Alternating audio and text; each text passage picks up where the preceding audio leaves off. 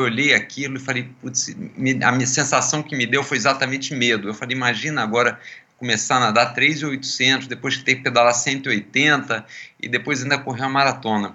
Só que quando você começa a treinar e você tem essa primeira sensação que é um negócio impossível, na medida que você vai treinando, aí você começa, vou pedalar 60 km, 90, aí começa a faz 120, 140, depois você sai para correr, faz a transição, e no final aquilo não é uma coisa absurda.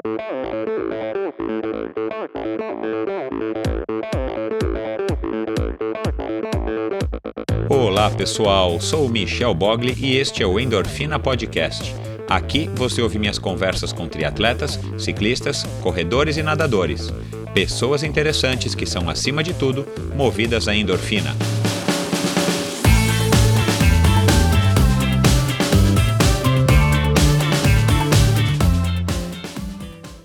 Este episódio é um oferecimento de Bovem Energia.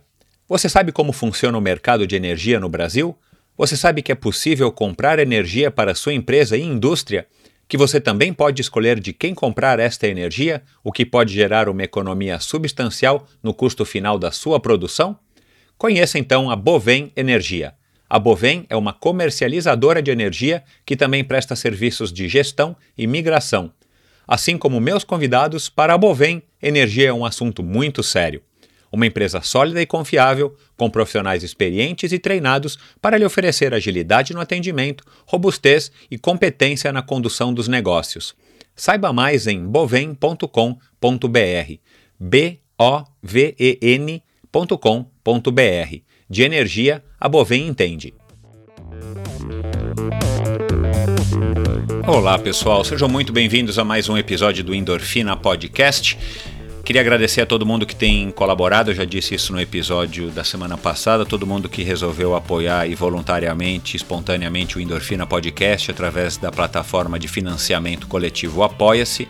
Eu fico muito grato aí a todo mundo que está entrando em contato comigo, está fazendo a sua doação.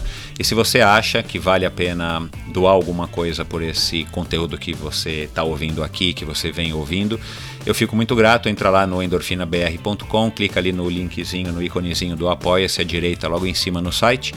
Você vai ser direcionado para a página do Endorfina no Apoia-se você escolhe doar 20, 30 ou 40 reais por mês para esse projeto aqui. Quem sabe eu consigo também transformar numa, num canal do YouTube, que essa é a minha, minha meta é, maior.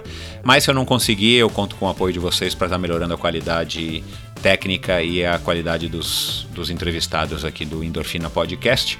Bom, esse episódio, um, um, um episódio que eu estava ansioso para para estar tá gravando, ansioso para estar tá divulgando. Estou curioso para ver qual que vai ser a receptividade de vocês, perdão.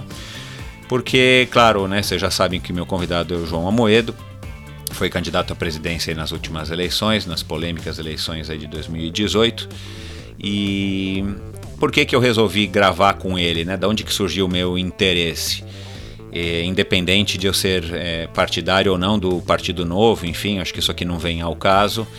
É, esse programa é um programa aí democrático, né? A gente aceita opiniões e, e, credos e cores e raças e, e questões políticas aí das mais variadas. Esse não é o nosso objetivo. O objetivo aqui é discutir o esporte. Mas por que, que eu resolvi gravar com o João Moedo? Desde que eu soube, de fato eu, eu não sabia, que o João Moedo tinha sido e, e eventualmente ainda vai competir em alguns triatlons, mas ele tinha sido um triatleta e um maratonista lá do começo das maratonas no Brasil. Vocês vão ouvir aqui no episódio de hoje que ele estreou numa maratona da Printer, que o José Inácio Werneck muito bem falou aí lá atrás no, no episódio em 2016, se eu não me engano. E ele estreou no triatlo em 1984 no famoso Golden Cup. Eu já publiquei várias fotos aí desse triatlon é, com outros convidados, inclusive o, um dos convidados mais recentes aí, o Rafael Magalhães, eu, há dois episódios atrás. Quem não ouviu, vai lá e ouça o recordista aí brasileiro do Ironman, sul-americano primeiro e depois brasileiro do, do Ironman do Havaí, é, lá em 86, 89, 88, sei lá. E, e aí eu falei, puxa, cara, o, o João, uma figura é, interessante, porque, cara, a gente teria, se ele tivesse sido eleito, né, e, é, um presidente que te, teria sido triatleta, ou talvez eventualmente continuaria sendo um triatleta, um maratonista pelo menos, Então me chamou a atenção e pelo Marcos Paulo, pelo grande Marcos Paulo, já passou aqui duas vezes, vocês sabem muito bem quem é, se não conhecem, vão lá e ouçam os dois episódios. Um lá atrás, se eu não me engano, episódio número 6, com o professor Marcos Paulo Reis e depois um episódio mais recente no, no meio pro final do ano passado, no final do ano passado, logo após Kona, a gente gravou eu, ele e o Leandro Macedo. É, o Marcos Paulo conhece ele, o Marcos Paulo treinou ele, enfim, e eventualmente parece que até eu já tive algumas provas junto com o João, o João aí é, acabou se lembrando de mim quando a gente conseguiu finalmente marcar essa entrevista. Mas é óbvio, só para ilustrar aqui para vocês, que na época eu não conseguiria gravar com ele, eu tentei, mas o cara naquela maratona, é, entre aspas, ou literal, para estar tá se, enfim, angariando os votos para concorrer à presidência, o cara não teria tempo né, de gravar um, um episódio com, comigo, que pelo menos um episódio que durasse pelo menos uma hora, como foi o que, que durou esse episódio. E eventualmente eu conheci, eu conheço o, vice-candidato à presidência na chapa do ano passado dele, o Christian Lobau. Eu joguei polo aquático com o Christian lá atrás, dos 13 aos 18 anos meus. O Christian é um pouquinho só mais velho do que eu. E o Christian acabou eh, se lançando aí como candidato a vice-presidência da República e através do Christian eu tentei, através do Marcos Paulo eu tentei e a coisa sempre é, acabou sendo nem adiada, mas postergada justamente por conta da, da agenda dele. E finalmente agora, faz poucos, poucos dias, poucas, na verdade 10 dias, a gente conseguiu gravar e o João foi muito bacana, claro que eu fiquei nervoso, né, um cara da envergadura dele. E, e outro desafio, como mais ou menos como foi o desafio com o, que, eu, que eu tive, né, que eu senti gravando com o Avancini, um cara super público, um cara super né, já explorado do ponto de vista político e, e um pouquinho aí do, do ponto de vista empresarial, ou muito do ponto de vista empresarial, que, que eu iria conversar com ele que não fosse sobre política, né? E óbvio, nosso tema aqui sempre é esporte. E eu acho que eu consegui, eu acho que ficou uma entrevista aí bacana, que vocês vão poder conhecer um pouco mais do lado humano, atlético, esportivo e das crenças do, do João. Quem é o João Amoedo? Ele fala bastante do, do Partido Novo, é óbvio, porque o Partido Novo aí tá está agora muito quente ainda no, no, sangue dele, a corrida presidencial idem, e os compromissos políticos, né? Hoje eu acho que ele se dedica aí basicamente a, aos compromissos políticos, como um dos cofundadores do, do Partido Novo. Mas foi uma conversa legal, uma conversa bem diferente, um cara que curiosamente, coincidentemente, participou do início aí das, das grandes maratonas aqui do Brasil, correndo as maratonas do Rio de Janeiro, e ele tem no currículo dele seis Ironman, mais de 15 maratonas, tem tempos muito bons. É, vocês vão ver a gente falando sobre isso. E a gente correu aí, é, transcorreu aí pela, pela vida dele, pela carreira dele, pelo casamento, enfim, pelas crenças e pelas histórias do grande João Amoedo. Aproveitem essa, esse episódio, passem lá no Endorfina BR no Instagram, deem seu alô, deem seu alô pro João. É, eu vou colocar todos os links no post do episódio de hoje para que vocês possam também é, dar aí a sua opinião sobre mais esse episódio inédito do Endorfina Podcast. Um abraço, boa semana e até a semana que vem. Tchau!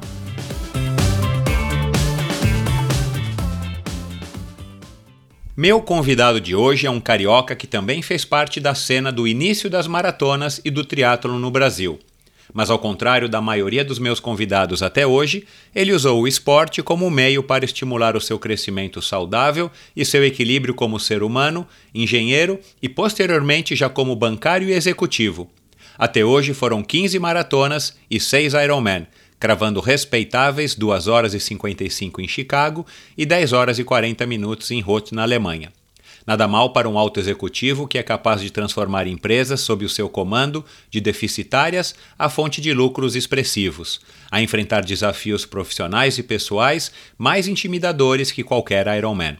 Apesar de ter conquistado, ainda com pouca idade, uma situação financeira pessoal invejável, se viu motivado a cofundar um partido político pautado legitimamente em fazer o Brasil finalmente dar certo e não apenas para políticos e empresários de índole duvidosa, mas para atender às necessidades e expectativas de todos nós brasileiros. Hoje conheceremos um outro lado do atleta e ex-presidenciável, o corajoso João Dionísio Filgueira Barreto Amoedo. Olá, João, seja muito bem-vindo ao Endorfina Podcast. Michel, é um prazer estar aqui fazendo esse bate-papo com você. Bacana. Antes da gente começar, deixa eu te. Deixa eu matar uma curiosidade aqui, uma, uma vaidade minha. É, quantos podcasts você já fez na tua vida? É, pergunta difícil, mas não foram tantos, não. Eu, eu diria que um, uns seis ou sete. Que legal, que bacana. É. Eu queria ser o primeiro, não, não tô sendo, porque podcast é uma mídia que está ficando cada vez mais em evidência hoje em dia. Mas eu sei que a CBN tem, né? A, a Miriam Leitão tem um dela, enfim, eles transformam alguns programas na, da CBN em podcast e a Folha de São Paulo, o Estado. Mas bacana, eu não sou o primeiro, mas do ponto de vista esportivo eu sou. Sem dúvida. os outros todos já eram mais na parte de política, a claro, grande maioria. Na verdade, dúvida. teve um sobre empreendedorismo, mas os outros todos foram na época de campanha, então foi era o tema política direto. Legal. É, e aí outra curiosidade, né? Eu estava fazendo uma pesquisa para começar a gravar esse episódio com você. Uhum. E no Wikipedia achei algumas informações e tal, não sei o quê. É, e eu acho que isso hoje em dia é uma coisa cada vez mais comum. É, na nossa geração também, né? Eu sou um pouquinho mais novo que você, eu vou fazer 50. Mas quando você faz um check-in, por exemplo, em qualquer hotel aqui no Brasil, a gente tem que preencher, aquela ficha lá, que não sei exatamente para que, que serve, mas a gente tem que colocar profissão. O que, que você coloca? Eu tenho duas etapas. No, durante muito tempo eu colocava bancário, quando eu estava no, no banco, né? E, e depois eu passei a colocar engenheiro porque eu fui formado em engenharia civil e, e cheguei a, a, trabalhar um pouco na parte de engenharia, na parte de cálculo estrutural, então eu me considero a profissão como engenheiro e quando eu estava no banco era bancário, né? Então eram essas duas características. Então hoje o que eu uso mesmo é o, é o engenheiro. Entendi. É, aliás, engenheiro calculista ou estrutural, hoje em dia acho que é uma profissão que está em alta, né? Com todas essas catástrofes, infelizmente, né? Infelizmente, né? Acho que eh, esse é um problema do. A gente pode depois falei muito sobre isso na época de campanha, o problema da área pública, né? Ineficiência, como é que os cargos são preenchidos, é, que faz, no final dão todos esses esses custos aí para a sociedade, né? Muito ruim isso. É, infelizmente. E por coincidência, é, há dois episódios atrás eu gravei com um carioca que também começou a fazer triatlo, não sei se você recorda dele lá no comecinho, Rafael Magalhães. Lembro. É, ele também é um engenheiro calculista, né? Engenheiro, enfim, com a mesma formação que você. Mas vamos lá, eu vou começar aqui é, já indo direto ao assunto. Eu sei que a tua agenda é super apertada, né? Se a minha não tá fácil, imagino a tua. É. É, com uma mensagem de alguém aqui que eu sei que você conhece muito bem, para a gente já puxar o, o, o assunto. Preste atenção, por favor. Oi, Michel. Olha só, o João é um cara muito diferente. Você pode imaginar aqui para ter coragem e ser destemido de enfrentar essa missão que foi a candidatura à presidência, você já vê que a pessoa não é uma pessoa é, muito muito normal, né? No sentido de que é uma pessoa que trabalha intensamente, é um, triatleta do trabalho. Eu acho que os mesmas os mesmos comportamentos de um atleta de, de, de, de, provas de longa distância, assim, que exigem muito esforço mental e físico, ele adotou e, e aplicou também na campanha. É uma pessoa que trabalha intensamente, que leu tudo que apareceu na frente, avaliou e coordenou muita gente, liderou muita gente com mídia social, com, com viagem, com logística. Então, uma pessoa realmente fora da curva. É um bom amigo, uma pessoa muito. Ele é uma pessoa fria de um certo ponto, mas por outro lado, muito atento a tudo que está acontecendo à sua volta e muito correto. É impressionante a lisura com que trata todos os assuntos, a transparência com que trata as coisas. Então, realmente, é, seria um bom presidente, que sabe vai ser um presidente para esse país e, sem dúvida nenhuma, é o líder do nosso maior projeto, que é o Partido Novo, que é um orgulho nacional. O Partido Novo, sem dúvida, já é uma grande obra, conquista da, do esforço inicial do João. E é isso aí. Aquele abraço. É o Christian Lobauer, né? Não precisa Christian falar. Christian Lobauer, claro, não precisa falar. Um grande amigo aí, foi foi fundador do Novo. O Christian eu conheci um pouco antes da fundação do, do Partido Novo, lá em 2010, e a gente fez a fundação do partido numa manhã, num sábado, dia 12 de fevereiro, aqui no Rio, e quando eu cheguei na fundação, o Christian já estava lá. O Christian veio de São Paulo, pegou voo das sete, Ele até conta que falou para a esposa e para a sogra, falou, oh, eu estou indo para o Rio e volto, volto para o almoço. E a sogra perguntou, mas o que, que você vai fazer no Rio? Não, vou fundar um partido. E a sogra disse, Christian está inventando coisa. Mas e, e, depois veio a ser meu vice-candidato, é, estava comigo na chapa como vice-candidato à presidência, né? Bacana, ele, ele eu, eu joguei polo aquático com o Christian ah, lá atrás legal. no Clube Pinheiros, daí que eu conheço ele. E por coincidência, uma curiosidade, eu estava no clube, sei lá que mês que era, talvez abril, maio, e encontrei o Christian, faz um tempo que eu não via, né? Hoje eu acompanho mais ele na comentando a, a política, o cenário político internacional e tal, é, na televisão. E aí ele falou, poxa, cara, eu tô candidato, eu acho que era deputado, né? Não me recordo. Puxa, vai lá, senador, entra, senador. senador entra no meu site e tal, posso fazer um trabalho legal no Partido Novo. E lá no Clube Pinheiros tem uma galera aí que eu conheço do polo aquático e, e fora, que, que tava todo mundo engajado aí na história do Partido Novo. Eu falei, legal, Cristian, vou dar uma olhada. Aí passa um tempo, né? Eu acabei não olhando, sinceramente, no mesmo, no mesmo dia. Passa um tempo, começou a propaganda política e tal. Encontrei um outro amigo e falei, poxa, cara, eu preciso ainda dar uma olhada para ver quem que eu vou votar. Vou entrar lá no site do Christian, vou dar uma olhada e tal, no, no Partido Novo. Falou, não, cara, o Christian agora é vice. Eu tomei um maior susto, né? Porque ah. é, para mim ele tinha dito que ia ser senador e depois ele acabou, né, sendo chamado aí por vocês para concorrer a vice e eu achei muito interessante. E foi daí que eu falei, puxa, cara, com o Marcos Paulo, com um amigo em comum, o Christian, eu falei, puxa, seria legal eu ouvir o João é, não ah. do ponto de vista político, que é o que a gente vai é, abordar aqui, é mais do teu lado pessoal e esportivo, para que os, os ouvintes conheçam quem é o João Almoedo do lado esportivo. Mas aí eu, enfim, não, a gente não conseguiu, claro, né? Você estava numa corrida maluca, né? Eu imagino que seja pior do que os treinos para um Ironman, a, a corrida presidencial. Mas enfim, ele cita aqui corajoso. Isso é uma coisa que eu, eu me pergunto, é, é como o próprio Christian se candidatou a, a senador inicialmente, depois vice-presidente, a gente vê presidentes cada vez mais jovens aí. É, é coragem, é, é, é ignorância, é atrevimento, é idealismo, é pragmatismo. Que, como é que você definiria aí você é, se arriscando num, num jogo perigoso? De, de, e claro que se você tem a vitória a vitória não só sendo eleito presidente, mas a vitória de fazendo uma, uma, uma um mandato é, é, com bastante frutos, é claro que a recompensa é gigantesca, né? principalmente a recompensa pessoal. É, mas a, a que, que você atribui esse teu espírito de querer fundar um partido com esse propósito que acho que eu não preciso aqui ficar falando, todo mundo sabe qual que é, é bem transparente a proposta do novo, e se arriscar num jogo, vai, vamos dizer, minimamente é, sujo ou. É, o brasileiro não acredita muito em política, né? Então, assim, é. você se arriscou, né? Tanto como pessoa, é, pessoa pública quanto é, pessoa física, né? É, um desgaste dentro da família, é, essa corrida toda, depois tem, tem a exposição, enfim. Como é que você se define? Corajoso, como o Christian falou? Michel, eu, eu acho que é mais um senso de missão.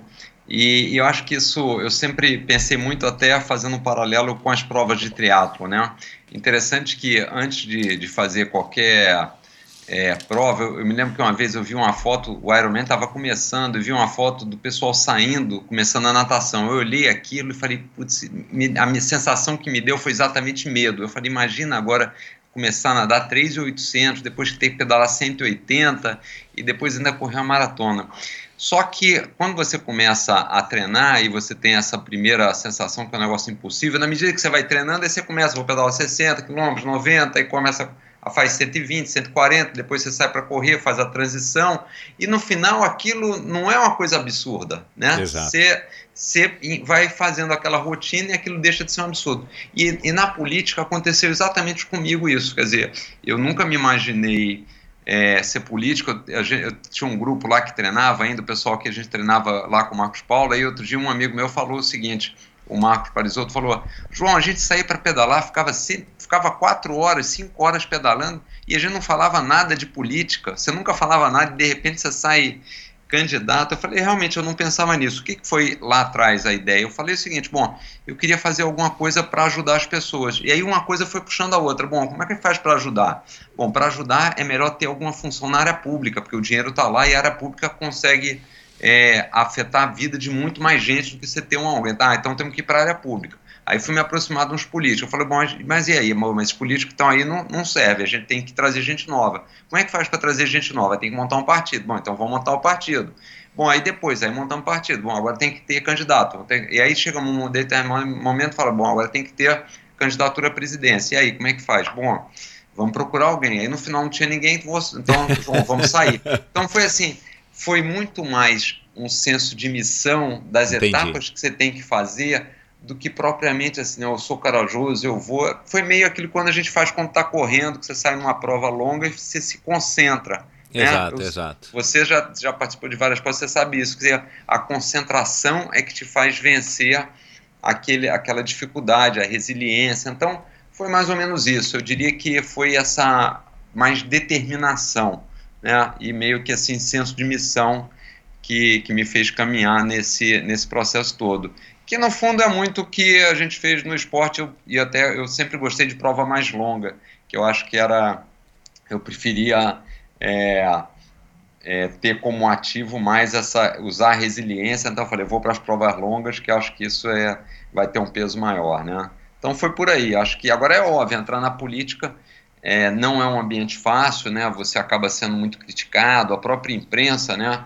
É, como de fato, muitas das pessoas que vão para a política têm uma agenda pessoal, a, a leitura inicial é que se você está lá é porque Exato. você quer se aproveitar. Exato. Isso é muito ruim, porque as pessoas de bem pensam dez vezes, falam, para que, que eu vou me expor? Exato. Começar a ser maltratado ou ser questionado de coisas básicas se eu estou querendo ir para lá justamente para fazer o bem. Né? Então, acho que muito do processo que a gente tem feito, trazer pessoas como o Christian, tantos outros que o, que os, o Novo trouxe para a política, é para a gente mostrar que tem gente muito boa que está aí. Toda a turma que a gente elegeu, deputados federais, estaduais, governador, é tudo o seguinte, ó, é uma turma que no mundo passado não viria para a política, mas está vindo para mostrar que tem que ser um lugar de gente admirada também. Né?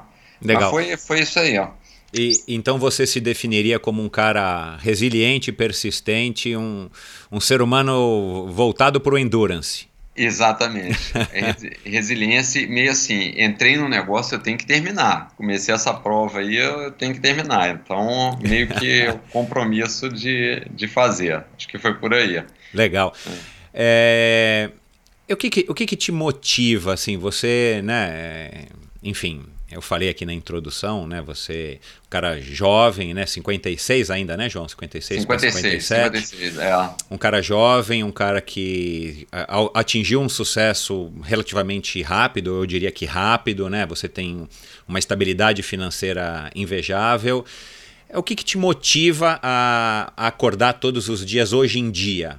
É, vamos falar do João aí dos últimos dois, três anos, né? O que, que você fala assim, cara, hoje eu vou acordar para isso?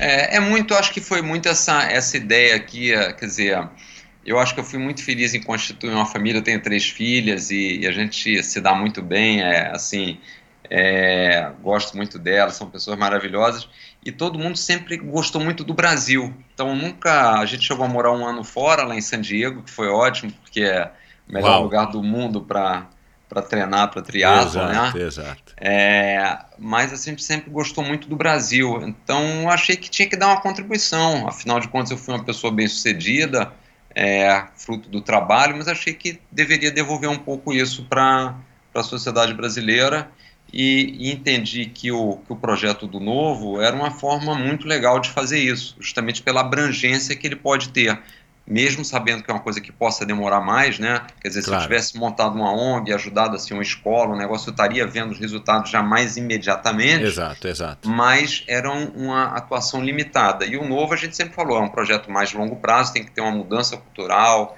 é, mudar o cenário que tem aí, pode demorar mais, mas se isso der certo, a gente pode impactar a vida de milhões de pessoas, né?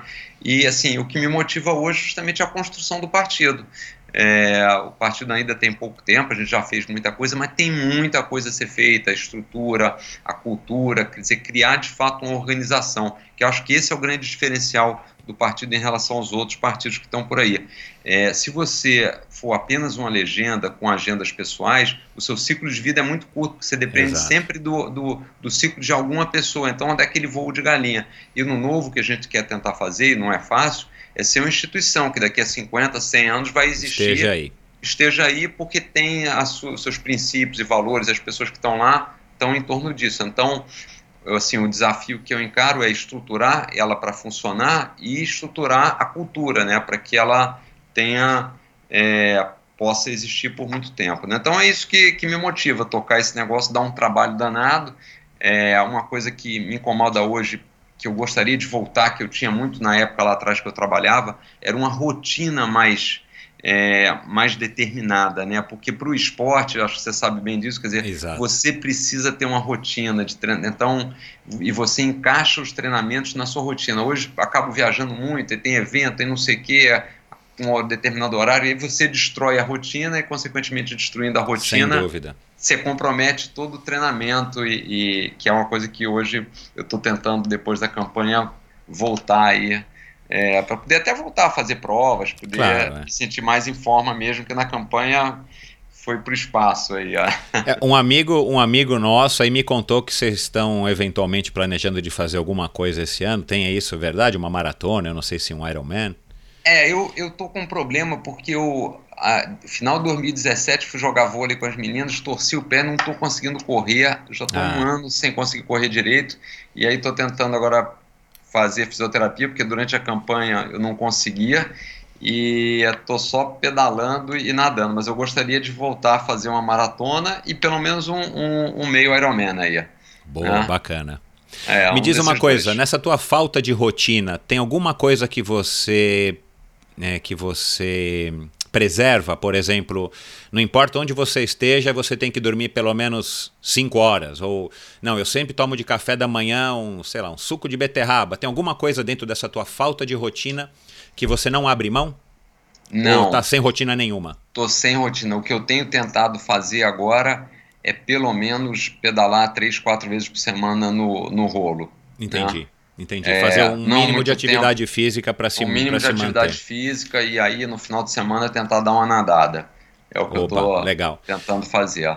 Uma curiosidade minha, você quando resolveu se lançar presidente e tal, você né, até pela tua idade, imagino que você fica fazendo, fique fazendo check-ups, como eu já estou fazendo também desde os 40 e tal. Teve algum momento que você falou assim, ou com o teu médico, ou com o Marcos Paulo, não sei, poxa, eu preciso treinar para entrar na campanha?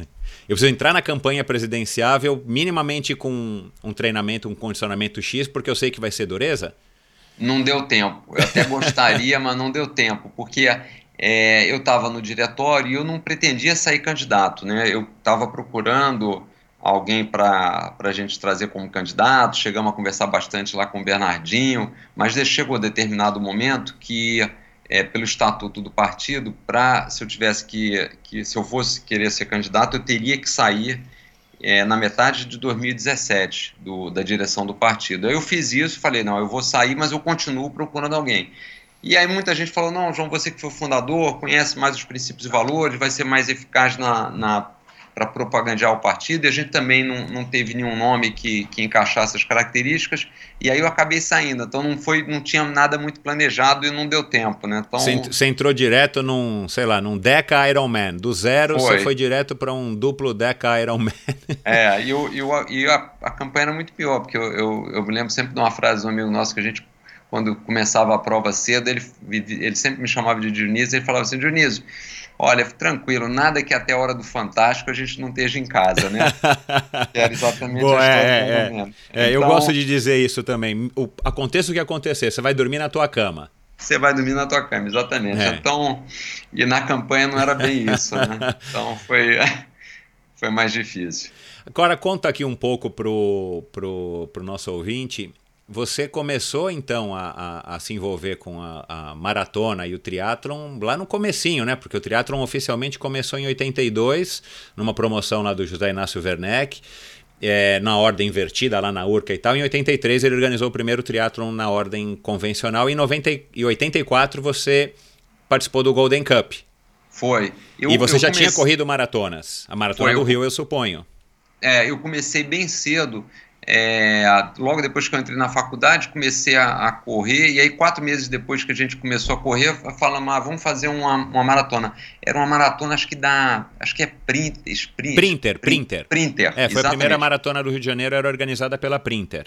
É, terminava na escola naval, largava às seis da manhã, naquela época era só água, né? não tinha nada dessas energéticas. E eu fiquei triste porque eu, eu, terminei, tinha começado a correr quatro meses e terminei essa maratona em 4 horas e 13 segundos. E eu falei, putz, por 15 segundos eu não, não fechei a primeira abaixo, abaixo de 4 horas.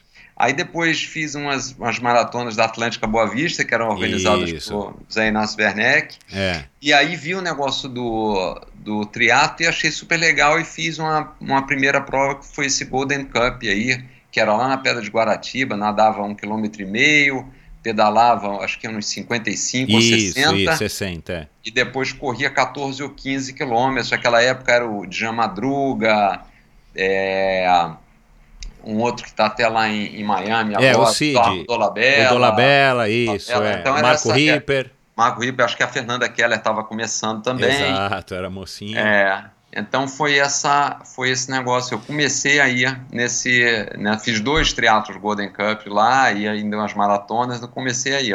E o que, que te atraiu assim? O que, que você buscou quando você falou, puxa, deixa eu me envolver com maratona, com da maratona para o triatlon é, é, meio que um caminho lógico naquela época, ah. né? Principalmente. Mas o que, que você buscava quando você resolveu? Por que, que não um vôlei de praia, o futevôlei? Por que não um futebolzinho, né? Você morando no Rio na praia e tal, ou surf? Por que, que você procurou o esporte de endurance e você acabou de dizer que gosta de esportes de endurance? Eu, eu acho que era talvez falta de habilidade para os outros esportes, para vôlei, para surf. Igual a mim, então, somos dois. Então, porque esse aí, o, o principal é, é, treinamento, né? E os outros têm que ter um Exato. pouco mais de habilidade. É, então, destreza, equilíbrio, né? Equilíbrio. Então, eu, eu gostava muito do que eu fazia, muito windsurf. Também comecei o windsurf lá no início, em 79 e Legal. durante muitos anos andava de windsurf no farol da barra, ali na, nas ondas e tudo.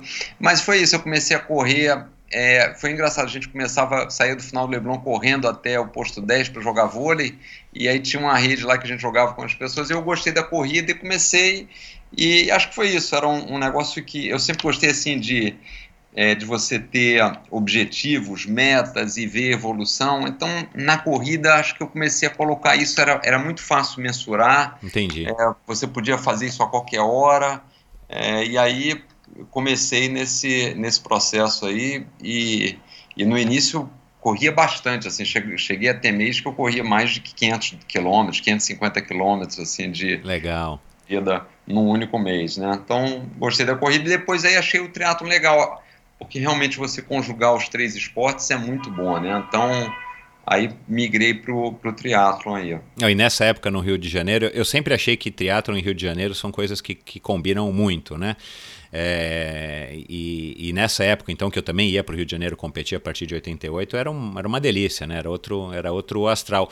Agora. É... é até um negócio interessante que a gente fala de trânsito e segurança. Eu, eu lembro, eu eu morava no Leblon, eu conseguia sair de casa às 5 da manhã pois e é. pedalava, ia lá para Grumari, pedalava e dava para fazer isso, ir pedalar e voltar, assim, uma coisa que hoje, se você pensar isso, não, não dá. Não, você não, é, você não, volta não é legal, não, não façam é, então, isso. É. é, então, mas lá atrás dava para fazer isso, quer dizer, era uma é. época interessante. Exato. E você é um cara é, controlador, assim, por ser um de formação de engenheiro calculista. Você era um cara que curtia essa história dos números, tempo, quilômetro por quilômetro. Naquela época não tinha Garmin, não tinha potência, não tinha nada, mas assim, você era um cara que já se ligava nessa história, é o que te dava prazer. Você Exato. poder controlar o teu desempenho. Ah, media tudo. Ah, esse treino foi a 4,24, esse aqui piorei, foi para 4,35, aqui pedalei. Eu tentava mensurar tudo aqui na praia, que era o lugar que a gente sabia mais ou menos as distâncias, e eu anotava tudo, tinha um fichário, um, um livrozinho que eu anotava, marcava tudo, a evolução, só que treinava mal, né? Eu, às vezes, eu, eu nunca esqueço, numa, na véspera de uma maratona, eu consegui bater todos os meus recordes na semana da maratona. Subida da mesa, da mesa tiro de, de 400 metros, e aí cheguei na maratona quebrado, né? Entendi. Então, era, esse foi um processo de aprendizado também a treinar. Não, e é curioso porque você se lembra dos números, né, dos tempos, né, do teu tempo na maratona de Chicago, do teu tempo do Ironman e tal.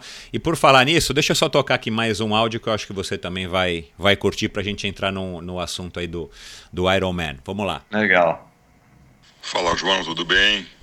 Tô lembrando aqui duas provas que a gente fez junto. Uh, uma foi aquele Ironman que a gente fez na Alemanha, que foi tão legal, que a gente competiu aí lado a lado, foi super bacana e depois foi o primeiro Ironman do Brasil em Florianópolis, que a gente também fez junto.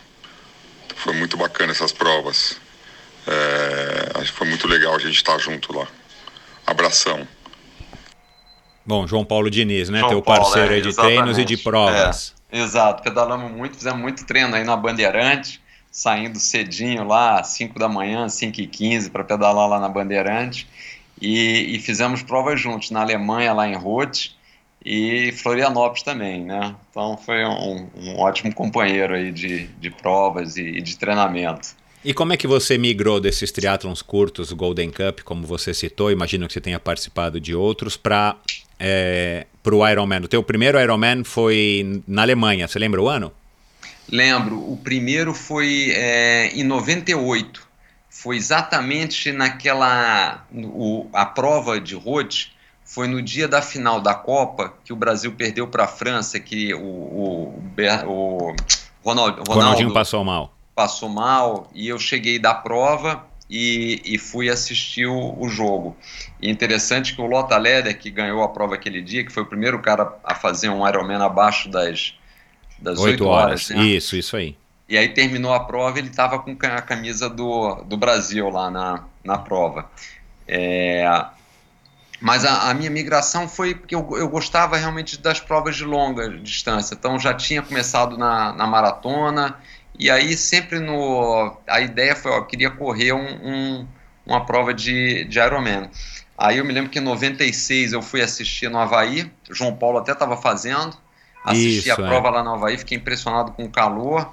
E aí falei, não, vou fazer um e comecei a treinar. 97 eu, eu comecei a treinar porque é, a gente começou, comentou aqui que eu comecei muito cedo, mas teve um período depois que eu casei, que eu mudei para São Paulo, que eu fiquei muito tempo sem fazer esporte. Justamente ah, por causa tá. da rotina e mudança, Exato, até é. chegar em São Paulo, me adaptar, claro. como é que eu fazia esporte em São Paulo, diferente do, do ambiente do Rio. E Você não ficou tentado a fazer os Ironman do Dija Madruga lá no.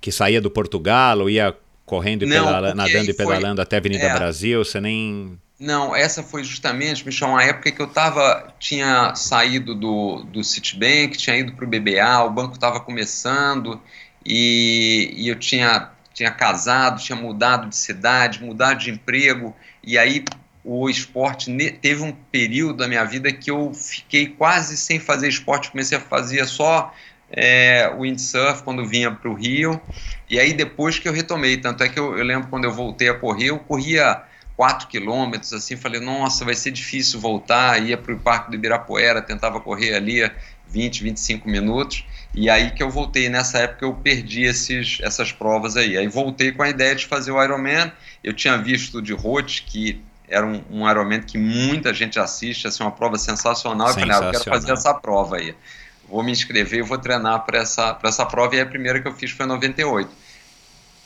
E quando, e quando é que começou o teu contato com o Marcos Paulo? Foi quando eu fui para São Paulo. A gente mudou para São Paulo. Não, desculpe, foi, foi depois. Eu, eu primeiro, em 97, eu comecei a treinar, voltei a treinar em São Paulo. É, e aí em 98 eu comecei o contato com o Marcos Paulo, antes do, do Ironman. Já tava, comecei a treinar com ele já para esse pro Ironman de, da Alemanha. Ah, bacana. Então foi, foi 97, 98. Legal. Me diz uma coisa, João. É, eu tenho um, um, amigo que já teve aqui participando do Endorfina também, trabalha no, no Itamaraty. Ele é um cara que é meio que um, um consultor aqui extraoficial, um cara super inteligente e tal. E ele me lembrou, comentei que eu ia gravar com você. Eu tô tentando gravar com você faz tempo, ele estava sabendo. E ele falou assim: Puxa, cara, quando você conversar com ele, é, faz a seguinte pergunta, que também é a minha curiosidade, só que ele, ele, ele não só matou a, a, a Enfim, ele só não concordou comigo na curiosidade, mas ele enriqueceu ainda é, para os nossos ouvintes aqui. Eu não sei se você. É, imagino que você esteja é, atento a isso. Mas, curiosidade, é, você acha que o fato de você ser disciplinado é, o suficiente para treinar por uma prova longa, né? seja uma maratona, seja um Ironman, é, colabora com a sua capacidade de gerir empresas? E, e por que, que é, eu, a gente tem essa curiosidade? Porque recentemente, você deve ter sabido, né, acho que foi em agosto do ano passado, o Nizam escreveu na Folha de São Paulo um artigo chamado Correr ao Novo MBA. Falando alguma coisa que muita gente criticou e tal, falando também de Iron Man, né, e tal, dizendo que as pessoas nos Estados Unidos, os CEOs e tal, não sei se isso é verdade ou se foi uma, é, uma uma piada dele, um, uma brincadeira que colocam no seu cartão de visitas em vez de colocar alguma coloca o símbolo do Iron Man ou da maratona, maratona finisher, alguma coisa assim. Mas ele lembrou muito bem do Fernando Collor, que corria, né? A gente lembra, né? Ele saía para correr lá na Dinda uhum. e tal, aquela coisa que foi o primeiro, é. primeiro é, é, presidente marqueteiro que o Brasil teve.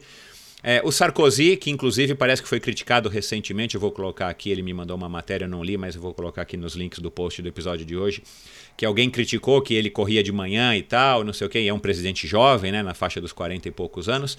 E depois ele citou o presidente da Estônia, que correu a maratona de Nova York, e umas outras pessoas de, de, de países aí que eu nem me recordo agora. Mas você seria, um, com certeza, é, se fosse eleito presidente, você seria um presidente que em algum momento iria encontrar é, uma disciplina de não fazer um Ironman, pô, pô, eu acredito que não, mas de fazer uma atividade, de repente sair com todo o corpo de seguranças para fazer uma corrida lá em Brasília ou no Rio de Janeiro. Você acha que de fato, na, com toda a tua experiência, né, no alto dos teus 56 anos e com essa bagagem gigantesca que teve aí na tua vida, como um, um, um, gestor aí super capaz, um profissional super competente, você acha que isso te influencia de fato na tua capacidade de gerir empresas, que te coloca num patamar que te levou, por exemplo, a esse sucesso, é, né, obviamente financeiro, é, da tua vida profissional? Michel, eu, eu acho que o esporte ajuda muito e, e no meu caso eu sempre associei as duas coisas é, porque acho que tem fatores que são determinantes, né? Um é, de fato, você ter um senso de missão, que a gente falou aqui anteriormente. O outro é a ideia de você estabelecer metas, né? Eu sempre gostei disso, e isso tanto no negócio quanto na empresa. O outro é estratégia, planejamento. Acho que qualquer negócio você tem que ter estratégia, planejamento, como você tem na prova, né? É, acho que todos nós que fizemos prova longa, aquela história de você quebrar a prova em vários segmentos e, e traçar prioridades para cada segmento. Isso no novo, por exemplo, foi determinante para a gente conseguir montar o partido, que era ter muito claro qual era a prioridade em cada estágio. Porque você quer fazer tudo, você acaba não fazendo nada. É, então, acho que essa, essa questão da resiliência também, da disciplina, é, o fato de você procurar também, no Ironman não é tanto, né, no triatlo, mas assim, a ideia de você trabalhar em equipe e acaba isso funcionando muito, apesar de ser um, uma, uma prova muito solitária, mas nos treinos você acaba muito funcionando em equipe, é. né, porque um acaba puxando o outro, Exato. então, então acho que tudo isso são muito aplicáveis na, na vida empresarial. É, no meu caso, eu senti que isso me ajudou bastante e eu acho que é uma coisa em geral que, que ajuda porque é, você se depara na, na iniciativa privada e também na política com muitos desses desafios que a gente se encontra numa prova, que é manter, saber que é uma prova de longo prazo, que você tem que se planejar. Então, acho que isso é, é fundamental. Que não tem atalho, né? No fundo, Exato essa ideia, acho que na, na gestão empresarial e para mim cada vez mais clara na gestão política, você se policiar que não tem atalho e nas provas que a gente faz não tem atalho mesmo, quer dizer, é, não existe o atalho, isso é, é determinante. Né? Acho que isso, inclusive, é uma coisa que a gente tem que colocar muito na cultura nossa do brasileiro, né? a história do jeitinho, ah, vamos Exato. pegar o acostamento, vamos dar um jeito aqui do coisa. Isso tem um custo que é muito maior do que o ganho que se tem no curto prazo, né? Então acho que esse é acho que o esporte traz muito essa, essa sensação de integridade, né? Que acho que a gente tem que ter na, na gestão pública e privada.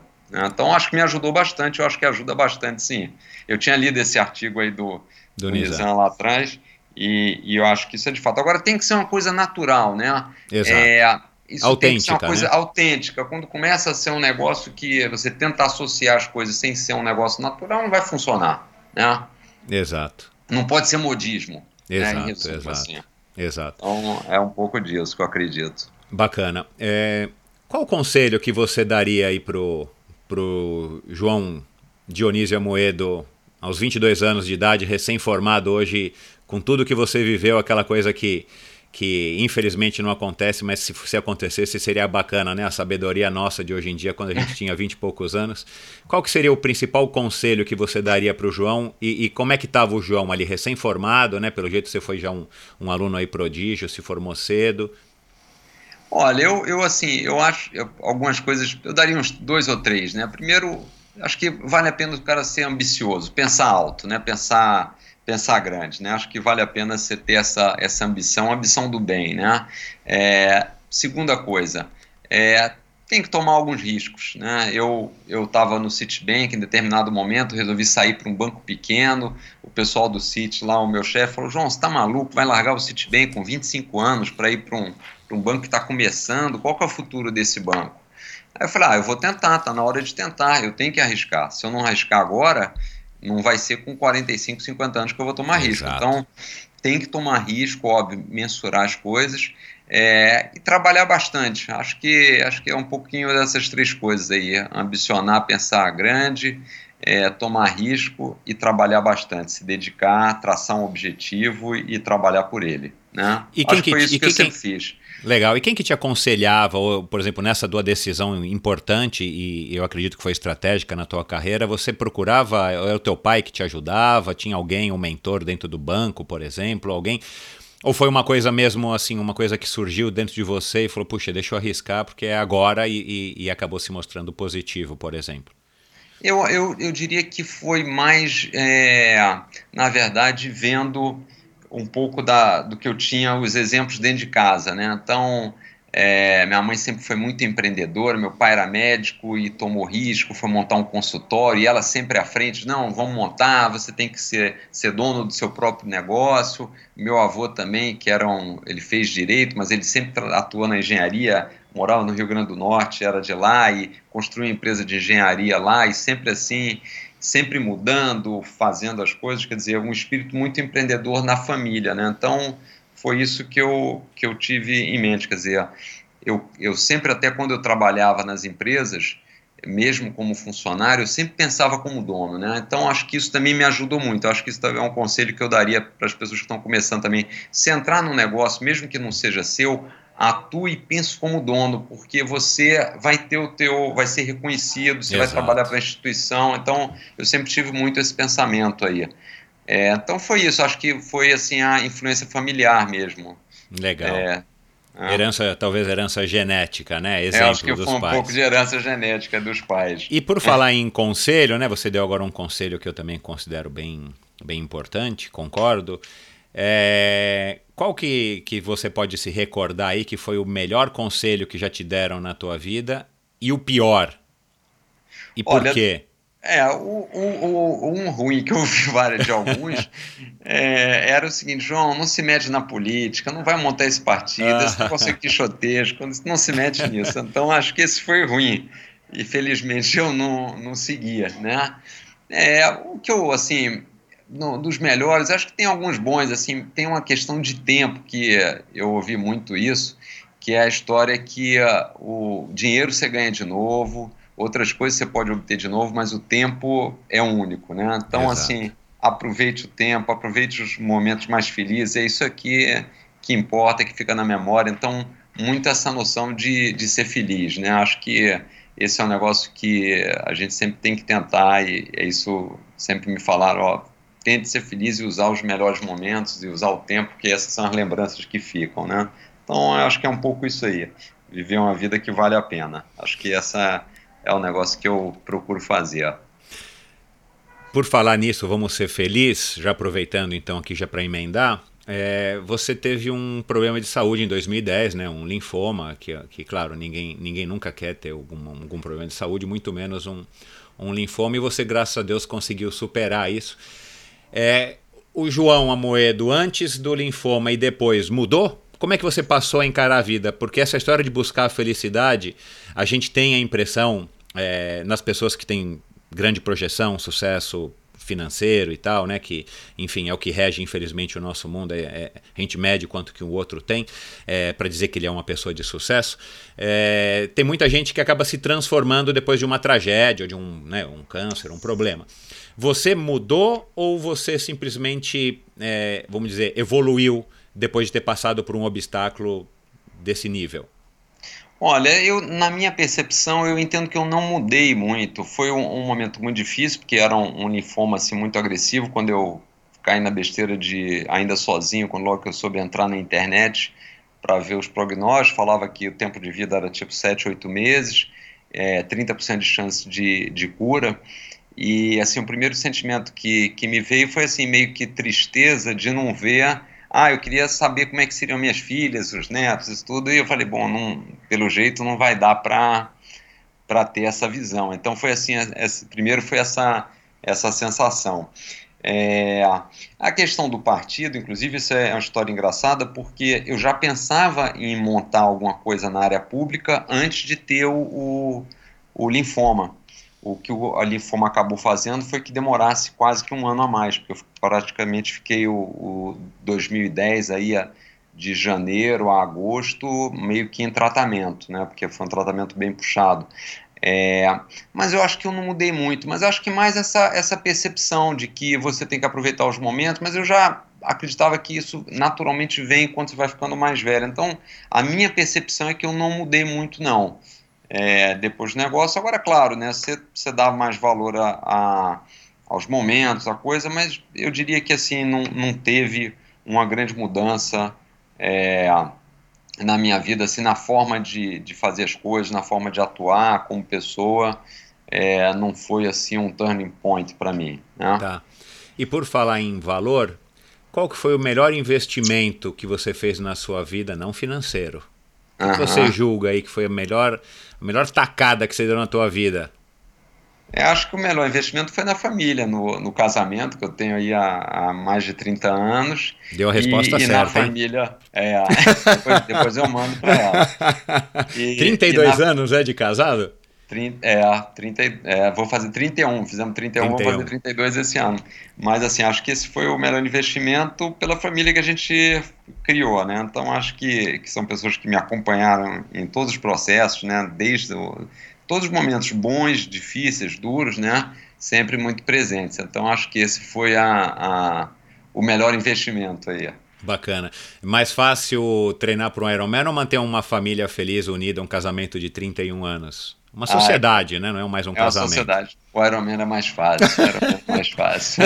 e você ainda passou por seis Ironman e o casamento não acabou, olha lá, porque ainda tem isso, é. né? Hoje em dia, não sei se você sabe, tem isso, né? Tem o, isso, cara, é. o cara opta pelo Ironman e deixa a mulher de lado ou a família, né?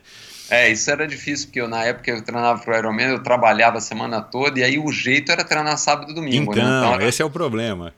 Então, e aí o problema é que você tem a hora, o tempo que você treinava, que era longo, né? Sei lá, gastava no sábado sete, oito horas de treino e depois você tinha que descansar, porque depois de sete, oito horas você estava morto. Chega em então, casa morto. Morto, então você não queria fazer nada, você queria dar uma descansada, mas... É, então, então, é... então, a, então a, a Rosa, sua esposa, é quem foi a, a grande uh, responsável, porque ela não te chutou, né, do casamento. Não, Ela não, aguentou eu... você dormindo, né, para ver televisão aguentou. no cinema. Não, e aí o, o, a solução que, que eu encontrei, que eu recomendo, é colocar a família toda para fazer esporte. Então, Rosa correu maratona. boa, boa dica, olha lá. É, minha, minha, a mais, minha filha mais velha hoje faz, faz meio Ironman e tudo, então é. Que bacana. É, essa é, é a solução. É, legal. Ô, João, é um sonho aí que você ainda quer realizar, que você quer conquistar enfim, ou pessoal, ou profissional, um é, sonho eu, assim que. É, que... agora eu estou muito nessa história da, da política, o que eu gostaria muito de ver era a gente realmente ter o, o Brasil sendo um país onde as pessoas têm uma qualidade de vida, né? onde a gente vê aí exemplos como uma Austrália, uma Nova Zelândia, Canadá, Alemanha, quer dizer, por que, que a gente não pode ser igual? Né? A gente tem um país que tem tamanho, tem escala, tem recursos naturais, tem um povo que trabalha a beça, né? É, então acho que acho que dá para a gente ir para esse patamar de país, né? Então esse era um sonho que eu gostaria de, de ver, quer dizer, a gente tendo, morando num país seguro, onde as pessoas têm emprego, onde a gente é um país que tem tecnologia, qualidade de vida, oportunidades para todo mundo, as, as, crianças conseguem educar, sair, serem, ir para a escola, ter uma educação de qualidade, quer dizer, mudar isso. E aí não está muito para colocar o novo de pé, estruturar, para ajudar nesse processo. Né? Acho que a gente está conseguindo avançar, o Brasil como um todo, mas ainda devagar, e, e a gente precisa avançar mais rápido, porque é óbvio que como país a gente vai melhorar, mas se demorar muito tempo, a gente vai ter muita gente, muitas gerações ainda sofrendo, sofrendo antes da gente é. chegar no, no, patamar que a gente gostaria de estar, né? Então, é. Esse é um, um, sonho que eu, que eu tenho. Mas, sinceramente, você acha que você, no, no, no você vai ver isso? Ou é mais para os nossos é, filhos e netos? Olha, é difícil saber, né? É, eu acho que se a gente trabalhar bem, daria para ver. Não é fácil eu não acho que seja fácil, porque a gente está muito atrasado. É, e, e, no Brasil, infelizmente, a gente vê muito isso na política, a gente nunca vai para as decisões que precisam ser tomadas para buscar o caminho certo. É sempre um negócio no meio do Exato. caminho. Não, não dá para fazer isso, o ótimo é o inimigo do bom, vamos meio assim. É, é. Protelando é, as, mais, as mais importantes, vamos nas, nas, vai, nas secundárias, enfim. Na secundária. Que, é. E mesmo as mais importantes, a gente não é assim disruptivo, no sentido da palavra de mudar, e vamos fazer diferente, vamos fazer Exato. logo certo.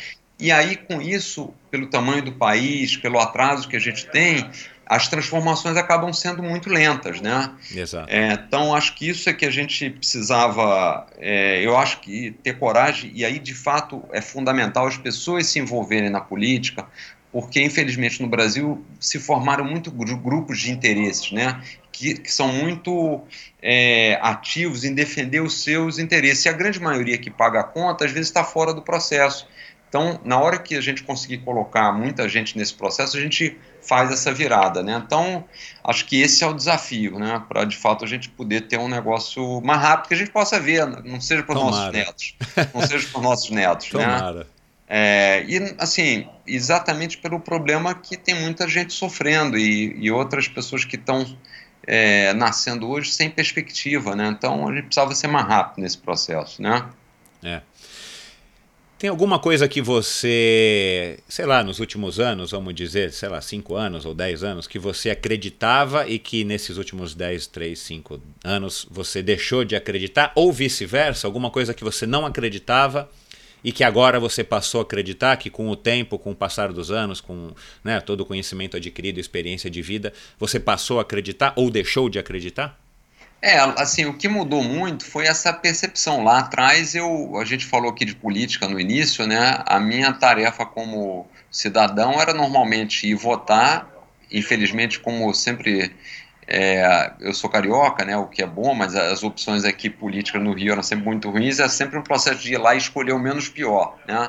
E nunca achei que precisaria estar na, na política, isso podia fazer qualquer diferença, e eu passei a acreditar que não, que de fato a, a nós podemos fazer a diferença na política, especialmente depois da, do avanço da tecnologia, mídias sociais, Exato. tudo isso que todas as ferramentas que no, no passado não existiam. Então, acho que para mim foi uma grande mudança foi essa ver que de fato é, o cidadão pode influenciar muito mais no processo político. Acho que esse foi um grande ganho, inclusive, dessas eleições agora de 18, né? Claro.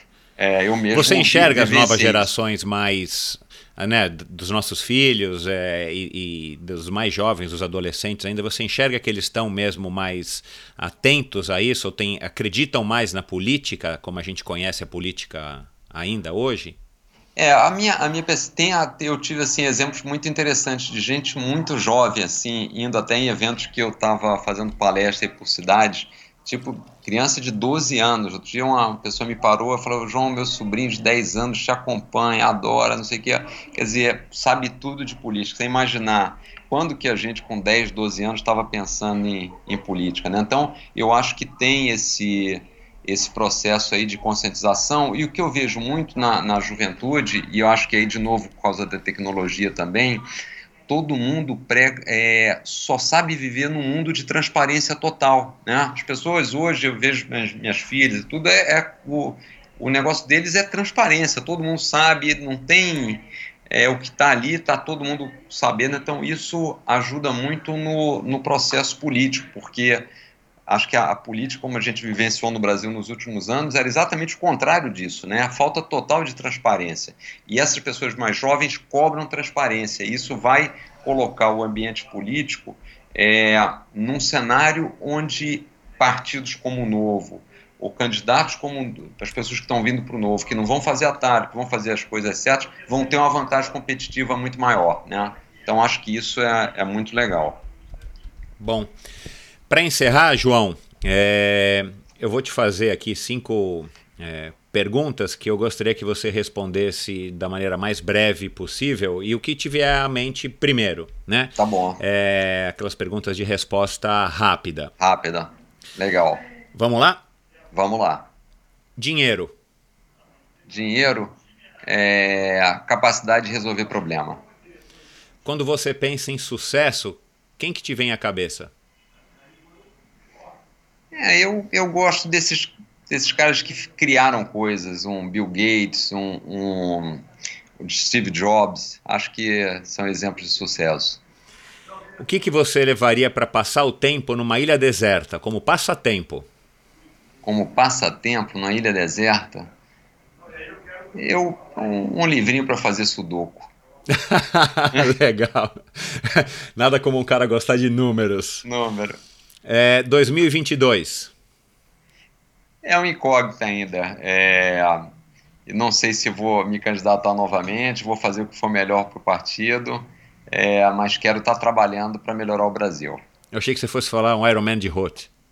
Eu gostaria de fazer antes o Ironman de Rote, talvez em 21. Legal. É, a penúltima, Brasil. Brasil é um país que tem um potencial enorme, só depende da gente para mudar. Bacana. E para terminar, qual mensagem que você colocaria hum, que não fosse publicidade, publicitária, é, propaganda de nada, mas qual mensagem que o João Amoedo, pessoa física, colocaria num outdoor instalado bem alto, sei lá, numa avenida tipo Avenida Brasil ou aqui na Marginal? É, que dizeres que, que você colocaria nesse outdoor? Que mensagem que você queria passar para a maior quantidade de pessoas possível? Eu colocaria o seguinte: você é capaz, a mudança só depende de você. Eu acho que o, o protagonismo de cada um de nós tem que ser é, tem que ser a ordem do dia, entendeu? Colocaria isso. Você é capaz, a, depend, a mudança só depende de você. Bacana. João, foi um prazer, muito obrigado. Eu sei que tua agenda é, como eu falei aqui no início, é super concorrida e, e depois de alguns meses a gente conseguiu finalmente sentar e bater esse papo. Acho que deu também para as pessoas terem uma noção aí de quem que é a, a pessoa pública, a, a, pessoa física por trás da pessoa pública, né? o, o atleta por trás do, do candidato à presidência, esse candidato hoje, né? vamos ver aí no 2022. E é isso, quer dar um último recado aí para os nossos ouvintes? Não, eu queria agradecer, Michel, muito legal o papo aí. É, é muito bom falar de, de esporte, da vida, e acho assim, é, deixar um estímulo para todos aí, como eu estou nessa, nessa tarefa política, da gente participar do mundo político, né? Acho que isso não, não, não, entender que se as coisas não funcionaram, vai ser a gente se afastando que o problema será resolvido. Então, fica, fica o convite aí para todo mundo aí conhecer mais de política, conhecer o novo que é uma ferramenta, é apenas uma ferramenta, é apenas uma plataforma para mudança. Mas a gente quer, precisamos trazer gente boa para participar desse processo de mudança do Brasil aí. Legal. Obrigado, um grande abraço e uma boa semana aí para você. Muito obrigado, um prazer ter conversado com vocês aí. Mais um convidado legal, um convidado diferente, claro, né? Como eu falei aqui no começo do, do episódio de hoje, mas desde que eu soube que o que o João Amoedo tinha participado, eu realmente não me recordo dele, parece que a gente já teve junto em alguns eventos e tal. Mas desde que eu soube que o João Amoedo, candidato a presidente, é, tinha participado de maratonas e de Ironman, inclusive nesse comecinho aí da, do esporte no Brasil, eu falei, puxa, esse cara seria um cara interessante pra gente ouvir e, claro, eu compartilhar, né? Como eu sempre digo a vocês, eu sou um cara curioso. Então eu, particularmente, tinha bastante curiosidade de conhecer esse outro lado dele é, porque o resto a gente né, já viu aí, enfim, quem foi atrás ou quem simpatizou com o partido já, já tem aí bastante informação. E bacana a gente ouvir um, um empresário, um cara super bem sucedido, um cara é, com um casamento, enfim, longevo aí com 31 anos, três filhas já, já adultas e tal. É um cara que podia ter resolvido se aposentar, é como a gente, muitos de nós sonhamos, né? Puxa, o dia que eu tiver tanto na minha conta eu vou me aposentar. E você vê que o cara, é, por um idealismo, por uma vontade de ver o Brasil dar certo, por uma vontade de, de, de enfim, de ver o Brasil prosperar, o cara resolve se arriscar numa, numa aventura dessa, uma loucura, que eu acho uma loucura, mas que bom que tem gente que pensa como o João e, e como a gente conversou agora, que tem muito jovem que está é, nessa mesma tocada, né, que acredita que, que, que vale a pena e tal é, para que a gente um dia possa, quem sabe, ver esse Brasil dar certo, como é o sonho aí meu, do João e de, e de muitos aí. Então, pessoal, é, mais um episódio bacana. Obrigado aí, sintonizem é, no endorfinabr.com no meu site. Vai ter aí vários links para o que a gente citou hoje na, na, na conversa. Vai lá no Endorfina BR também, vê lá no Apoia-se. E se você acha que esse podcast merece algum apoio financeiro, vai lá e faça a sua doação. E vá no Instagram, EndorfinaBR e dê um like, escreva aí pro, pro João, mande uma mensagem para ele e tal, diga que você ouviu ele aqui no Endorfina, com certeza isso vai me ajudar bastante é, a ganhar mais moral, né? Por que não? Mas ele reconhece, ele, ele vai reconhecer com certeza, e, e você viu que ele disse no começo, é muito bacana poder falar também um pouco de esporte, de outros assuntos e não ficar só na política. É isso, pessoal. Um grande abraço, boa semana e até a próxima. Tchau.